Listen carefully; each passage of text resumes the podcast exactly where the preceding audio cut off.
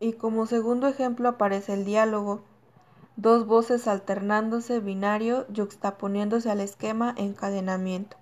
Y el ejemplo dice así. ¿De dónde viene el ganso? De tierras del garbanzo. ¿Qué trae en el pico?